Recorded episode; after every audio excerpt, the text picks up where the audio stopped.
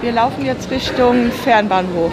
Das ist Christina Wessel. Sie ist Streetworkerin am Frankfurter Flughafen. Weil ich auf der Suche nach einem Klienten bin, der normalerweise täglich an meiner Tür klopft, aber irgendwie seit Weihnachten verschwunden ist. Klienten, damit meint sie Wohnungslose. Zwischen 40 bis 80 Menschen leben dauerhaft auf dem Flughafengelände, je nach Wetter.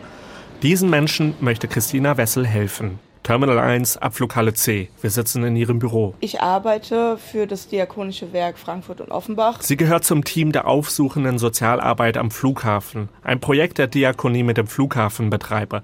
Die Fraport stellt unter anderem das Büro und finanziert zwei von drei Stellen. Die Diakonie erbringt die Sozialarbeit. Zu den Aufgaben gehören vor allen Dingen die regelmäßige Präsenz im Terminal. Wir machen Rundgänge und kommen mit den angetroffenen Menschen ins Gespräch. Die Sozialarbeit bietet vor allem Hilfe zur Selbsthilfe an, unterstützt bei Behördengängen oder bei der Wohnungssuche. Rund 200 Menschen pro Jahr nehmen das Hilfsangebot an. Für sie bietet der Flughafen ein relativ sicheres Umfeld. Hier laufen 24 Stunden Stunden, sieben Tage die Woche Security und Polizei. Dann gibt es die Möglichkeit, sich hier zu waschen. Die Toiletten sind kostenlos im Gegensatz zu vielen Toiletten in der Stadt. Und dann gibt es eine nicht unerhebliche Zahl an Menschen mit psychiatrischen Erkrankungen, die sich auch gerne unter die Menschen mischen, um einfach nicht aufzufallen. Seit 2016 läuft das Projekt. Erst kürzlich wurde es bis 2025 verlängert und erweitert.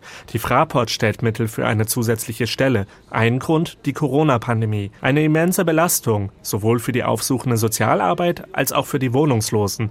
Christina Wessel hofft, dass das Schlimmste überstanden ist. Langsam kehrt die Normalität zurück. Natürlich ist es für uns dann auch schwieriger, unsere Klienten in der Menschenmenge zu finden, aber auch unsere Leute sind glücklich, einfach wieder zu arbeiten, also in Anführungszeichen, weil viele unserer Leute nennen das Flaschensammeln eben Arbeiten. Ein erster Schritt, um die eigene Selbstständigkeit wieder zu erlangen. Christina Wessel und ihr Team helfen den Wohnungslosen auch weiterhin dabei.